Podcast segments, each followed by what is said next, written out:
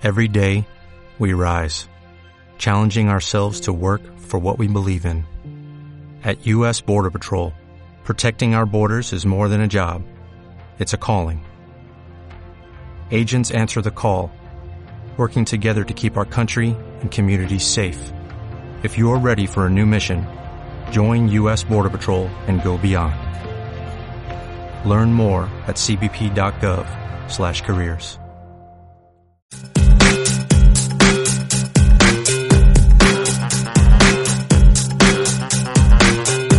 saben que en Onda Inversión nos gusta hablar de pequeñas aplicaciones y grandes aplicaciones que, vamos encontrando en nuestro día a día y qué importante es eh, tener un sistema de prevención para accidentes. Hablamos siempre de las campañas de la DGT, ya saben que las muertes en la carretera se suceden en fin de semana tras fin de semana y especialmente en vacaciones. Pero es que existen mecanismos y dispositivos que pueden ayudarnos, en el caso de los motoristas especialmente, en caso de accidente. Así que nos acercamos a a, uno de los fundadores de DC Technology, Francisco Javier Lobato. Muy buenos días.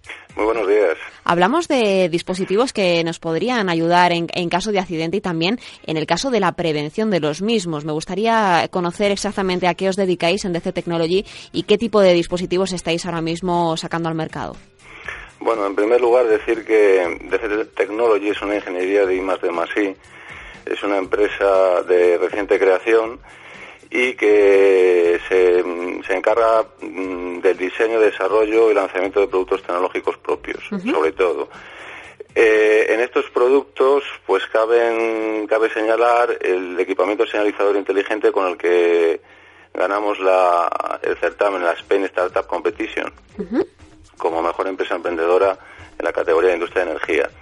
Este es un equipamiento señalizador eh, para motoristas. Tiene tres funciones eh, la primera sería una eh, señalización manual, o sea, el equipamiento eh, lleva implementado lo que es una, una lámina flexible, muy, mm, muy pequeñita, de poco peso, en lo que es el equipamiento, en la cazadora, en los pantalones, etcétera, y lo que hace es que tiene la capacidad de que cuando tú das al conmutador de la moto, el conmutador detecta la maniobra y envía una señal inalámbrica a la cazadora activando el panel luminoso.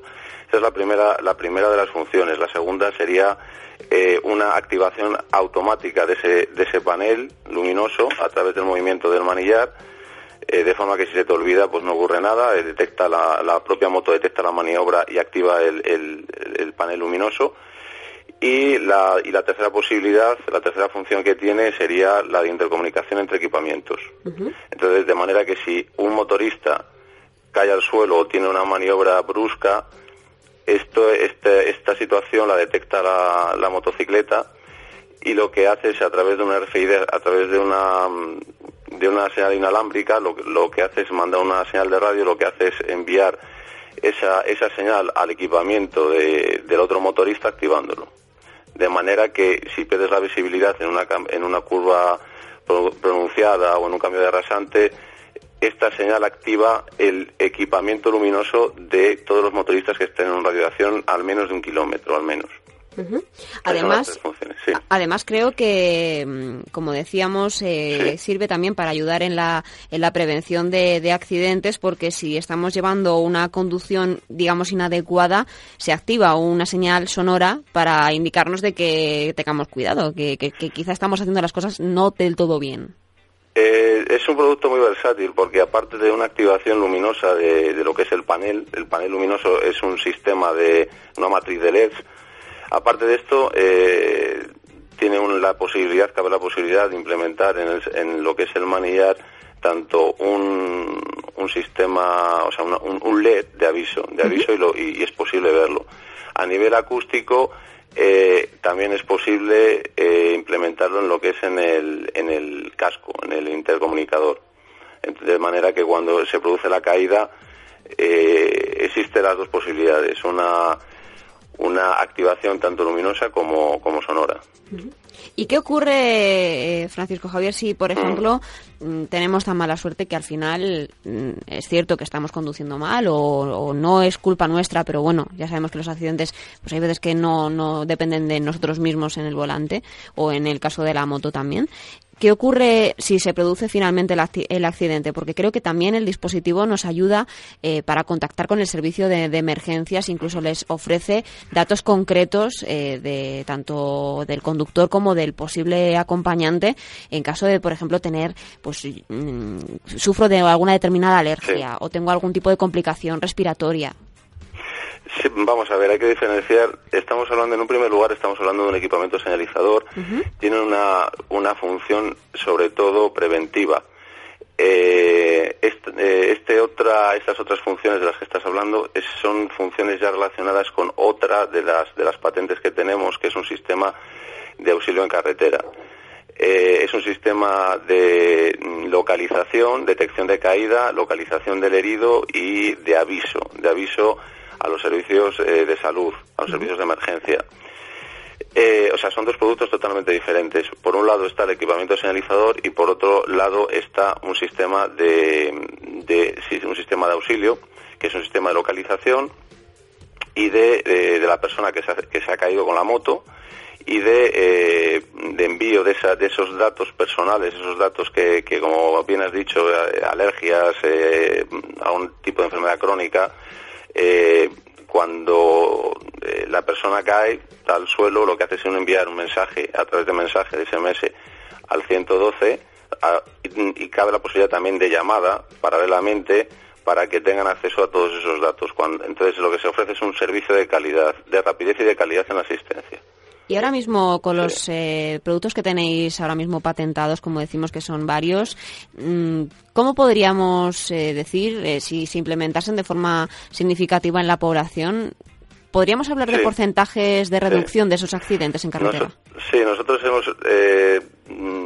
Yo soy motero y bueno, hemos hecho una estimación, calculamos que en torno a un 40% depende de, dónde, de dónde se tenga lugar el accidente. No es lo mismo que tenga lugar en una carretera, depende de la velocidad eh, y demás, ¿no? Entonces, eh, en torno a ese porcentaje estaríamos hablando. Un 40% de reducción de esa siniestralidad en carreteras, especialmente, como decimos, por. Eh, bueno, eh, todo esto surge también de tu afán y de tu pasión por, por las motos, detrás de que había una necesidad también de, que no estuvierais tan solos en, en momentos de riesgo en carretera. Exactamente, es que es un, es un peligro. La verdad es que eh, la moto es, es muy bonita. Eh, el problema que hay es que no vamos solos, eh, hay vehículos que, circulan alrededor nuestro, somos los más vulnerables, cualquier despiste, cualquier caída, cualquier estado del asfalto que no, que no esté bien, se traduce en una caída y en un, eh, pues ya sabemos en qué, ¿no?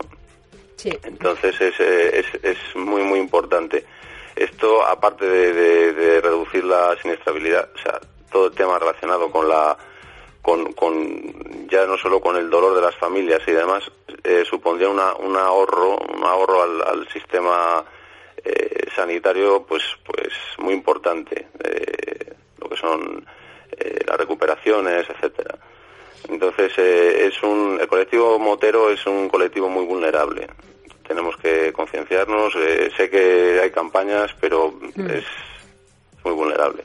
Y, Francisco Javier, no, no sé, con tantas cifras que, manejáis tan buenas de, reducción de la siniestralidad, de, incluso reducción de gastos, que ahora mismo mm, las administraciones están buscando cómo recortar por todas partes, ¿estáis manteniendo conversaciones para, para intentar eh, establecerlo o intentar eh, comercializarlo, a lo mejor gracias a alguna organización que esté sensibilizada con el tema de, de los accidentes de tráfico? Pues estamos teniendo mantenemos conversaciones con asociaciones de, víctimas, eh, eh, con la DGT, en fin, eh, estamos estamos muy metidos en, todo el tema de todo lo que es la pues el sacar adelante el proyecto. ¿no? El problema que tenemos, y aprovecho ya desde aquí, es necesitamos un respaldo financiero para para poder materializarlo. ¿no? Entonces, eh, desde aquí sí lanzo ese mensaje para todas aquellas personas que sean usuarios de motocicleta, que lo vean interesante el proyecto, pueden eh, aportar, pueden aportar eh, colaborando a través de, de, una plataforma crowdfunding de recompensa, a través de una pequeña cantidad tienen acceso, por ejemplo, es una de las, de las iniciativas que tenemos, adquisición de una unidad de producto por una a cambio de, una, de un porcentaje de, de, rebaja en el precio final, ¿no? Entonces es una de las fórmulas. Otra de las fórmulas es a través de, pues, de inversores eh, de grandes, vamos, grandes, eh, de inversores más fuertes, ofreciendo participación empresarial por proyecto, eh, incluso la posibilidad de constitución de una nueva sociedad. Entonces son esas las dos vías que tenemos un poco para, para autofinanciarnos, ya que, como dije antes, ha sido, un, ha sido un proyecto ganador existe un apoyo externo, pero eh, a nivel de, administración, pero nos falta ese socio que estamos buscando tanto para este como para otros proyectos. Pues eh, invitamos a todos a que consulten todos los productos que tienen DC Technology a través de su página web y, se sumen a esa campaña de crowdfunding para intentar eh, hacer realidad y, de una forma más, más plausible en, la, en la conducción este tipo de dispositivos que podrían evitar, como, como hemos dicho, un 40% o reducir en un 40% los índices de mortalidad en, en, carretera.